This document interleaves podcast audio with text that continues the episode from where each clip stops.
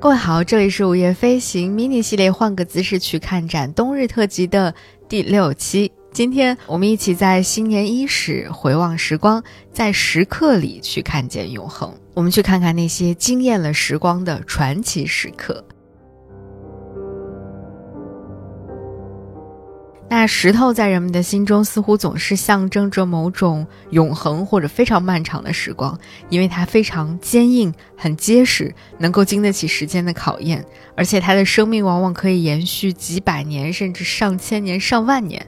因此，中国古代那些心灵手巧的匠人和艺术家们，从很早开始就研究在石头上作画刻字，让那些他们最珍视的东西能够以这样的方式永久地流传下去。于是，就有了今天我们能够看到的这些穿越了时空、惊艳了时光的传奇时刻。首先，我们去美国的大都会美术馆看一幅来自北魏的，我简直为之沉迷的。孝文帝礼佛图，他原本的老家，我相信很多人都已经非常熟悉了。他原本的老家是中国河南洛阳的龙门石窟，具体的位置呢，就是在龙门石窟的宾阳洞的前壁上。今天我们去洛阳龙门石窟，当然是看不到了。啊，能够稍微缓解一点我们这种痛苦的呢，就是去到距离洛阳不远处的巩义，在巩义石窟，我们还能够看到类似的帝后礼佛图。那大都会美术馆收藏的这个孝文帝礼佛图呢，表现的就是皇帝在随从们的簇拥下礼佛的宏大场景。虽然这幅石刻所展现的仅仅是一个宏大的仪仗队当中的一部分，但是从大家的这个装扮啊，从这些呃侍者们手举的各种仪仗还有鱼宝这些看，就能够感受到一份来自皇家的那种。不凡的帝王之气，再加上整幅画面它的风格统一却又富于变化，在保证线条流畅的同时，又展现出那种磅礴的气势，真的可以说是一件不可多得的北魏的浮雕精品。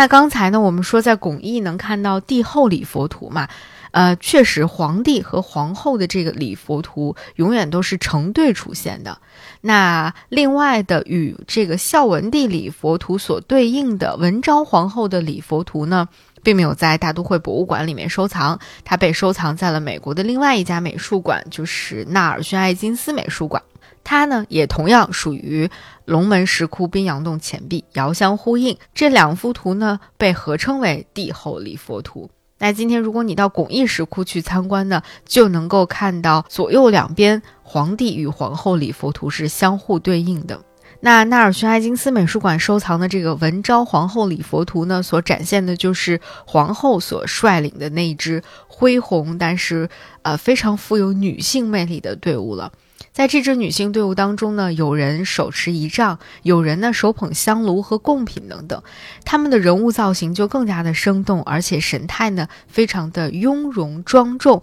顾盼生姿。那和孝文帝礼佛图的整齐划一不一样的是，文昭皇后礼佛图当中的人物是呈现一种前后穿插、错落有致，甚至每一个人物的面部表情也都有细微差别的。所以可以看到，在刻画这幅作品的时候是非常非常用心的。这当然也显示出了当时匠人们极为高超的石刻技艺。那龙门石窟的这个石刻艺术的水平，当然也是不容小觑的。毕竟，联合国教科文组织就曾经把洛阳龙门石窟评价为中国石刻艺术的最高峰。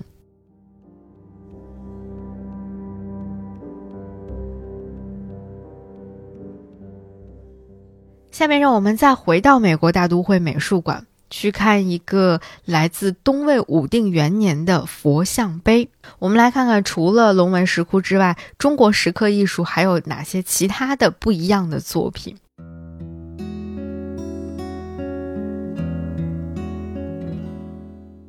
这个收藏在美国大都会美术馆的东魏时期的佛像碑呢，虽然有一部分已经残缺了，但是它这个精巧的构图和雕刻技艺依然显示出了极高的水平。而且更妙的地方在于，它和我国后来的山水画有异曲同工之妙，就是在一个平面上涵盖了极其丰富的内容，而且竟然能够表现出明显的立体效果。我们能够看到这块佛像碑的上半部分，依次出现了佛、供养人、二婆哈仙人、狮子等等，而且这个人物的正面、侧面大小排列既对称又不拘一格，生动有序地呈现在这个上面。那它的下半部分呢，所描绘的是一幅细节非常到位的维摩诘和文殊菩萨对坐斗法的图，中间呢是一棵生机勃勃、极为茂密的、象征着智慧的菩提树。那周围呢有众多的僧人围拢在一起，还有我们更熟悉的飞天、菩提之夜、宫阙这样的形象出现在天空当中，营造出了一幅非常迷人的佛国仙境。在最下面这个碑座的位置，还刻有山神、树神、风神等多位的神王。这样的一幅佛像碑，真的可以堪称是佛教雕刻史上的精品之作了。如果我们现在大家不能够马上到大都会美术馆去看这个佛像碑的话，我非常推荐大家可以到我们河北的邺城考古博物馆，在邺城考古博物馆当中收藏的一些佛像碑是可以与之相媲美的。而且这里收藏的的确有大量的这个魏晋南北朝时期的一些精品的石刻艺术作品，隆重推荐给大家。那就是这样一块普通的石头，就是这样在千百年里面，在无数的匠人手中被幻化成了这样惊艳时光的传奇的时刻。今天，当我们在博物馆当中和这样的一些作品四目相对的时候，你真的好像能够看到某种永恒的存在，以及某种穿越了时光依然能够打动你的一种精神和力量。